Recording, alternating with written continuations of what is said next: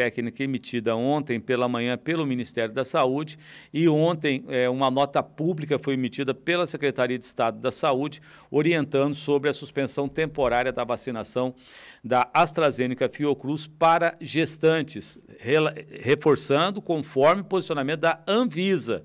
Tá? Isso até novo entendimento.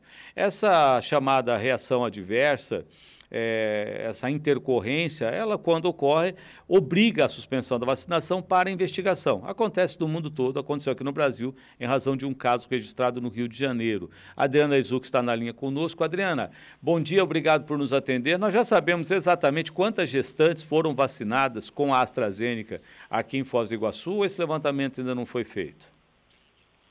É, foram vacinadas, bom dia, aqui em Foz foram vacinadas em torno de 617 gestantes com a vacina AstraZeneca. Quantas?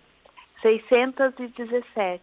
Tá, qual é o procedimento agora diante tanto dessa nota pública do governo do estado quanto a nota técnica da Anvisa que foi divulgada pelo Ministério da Saúde, Adriana? Então, é, a gente não, não, não existe uma nota técnica ainda do Ministério da Saúde. Da Anvisa. Né? É, a Anvisa se posicionou com, com a suspensão, o Ministério é, acatou né, essa precaução em relação à vacina, e, mas nós estamos aguardando as orientações é, numa nota técnica por escrito do Ministério da Saúde que ainda não recebemos.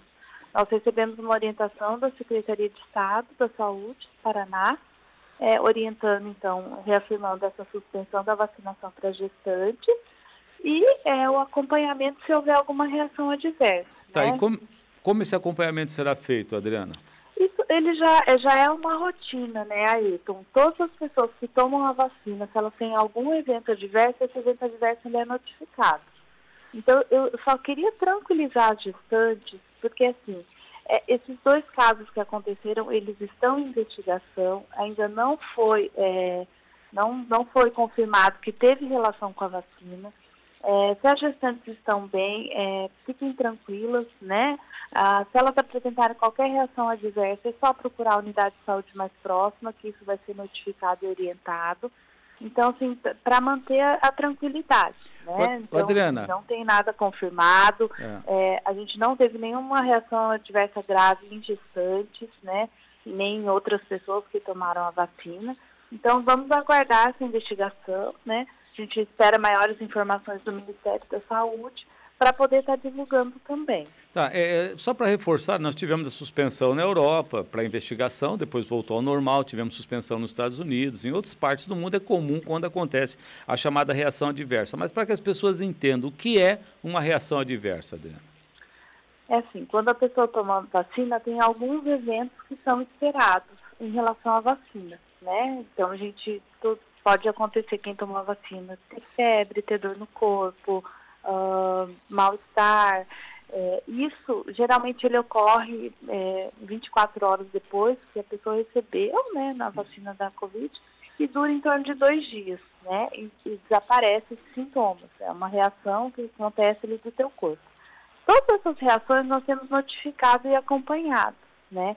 Então, é, essas reações adversas são é, eventos inesperados que acontecem. Parece que, como você disse, lá na Europa aconteceram alguns casos de trombose, é, que pensar, ficou de se associar à vacina, mas não ficou comprovado, porque o número de casos que aconteceram era mais ou menos o número que já era esperado na população sem a vacina, né? Tanto que a vacinação ela retornou. E aí aconteceu agora esse, esse caso com a gestante, não sei dos dois casos ainda, um me parece que foi um caso de, de uma trombose, mas isso também já é uma, uma situação que pode ocorrer na gestação, né? Então a gente tem que aguardar as investigações para poder é, falar mais claramente, né? Se foi ou não é, relacionado à vacina após a investigação. Tá, nós temos uma situação agora que seria a continuidade da vacinação desse grupo prioritário e deveria ser feita com a Coronavac. Nós temos vacina? Então, nesse momento, nós não recebemos a Coronavac para a vacinação desse público. Né? A gente tem recebido mu muito mais AstraZeneca nesse momento do que Coronavac. Então, a gente precisa aguardar um posicionamento do Estado, se eles vão conseguir nos enviar é, outra vacina para substituir e continuar com a vacinação das gestantes.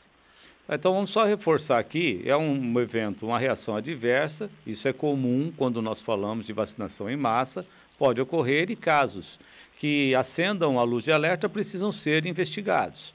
Tá? Então, é importante que também as gestantes, são 617 vacinadas, né, que diante de uma reação adversa mais é, consistente, aquela que não seja a já esperada para vacina, que ela informe a unidade de saúde mais próxima é, ou aquela frequenta onde ela está fazendo também o seu pré-natal. É isso, Adriana?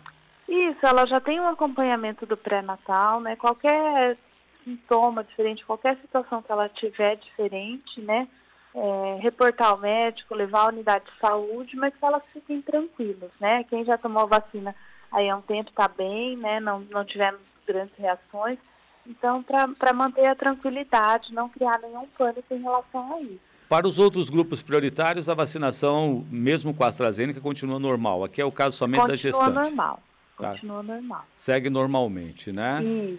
E agora nós temos que esperar é, e aproveitar, inclusive, já que há uma suspensão da vacinação das gestantes, enquanto essa investigação é feita, que elas vacinem contra a gripe, né? Quem não se vacinou, né? E tiver no, no, condições de fazê-lo, não é verdade, Adriana? Isso, é. Lembrando que é, eu aguardaria mais um pouco um posicionamento, se nós vamos receber outra vacina para elas ou não hum. para depois fazer a da gripe, para tentar priorizar a da Covid nesse momento, que é uma vacina muito importante para a gestante. Tá certo, então. Desculpa, é verdade, né? Vamos dar um tempinho, vamos aguardar para ver o que acontece, Isso. até porque a prioridade é a vacina contra a Covid, né? Ô, Adriana, deixa eu só aproveitar a sua participação aqui.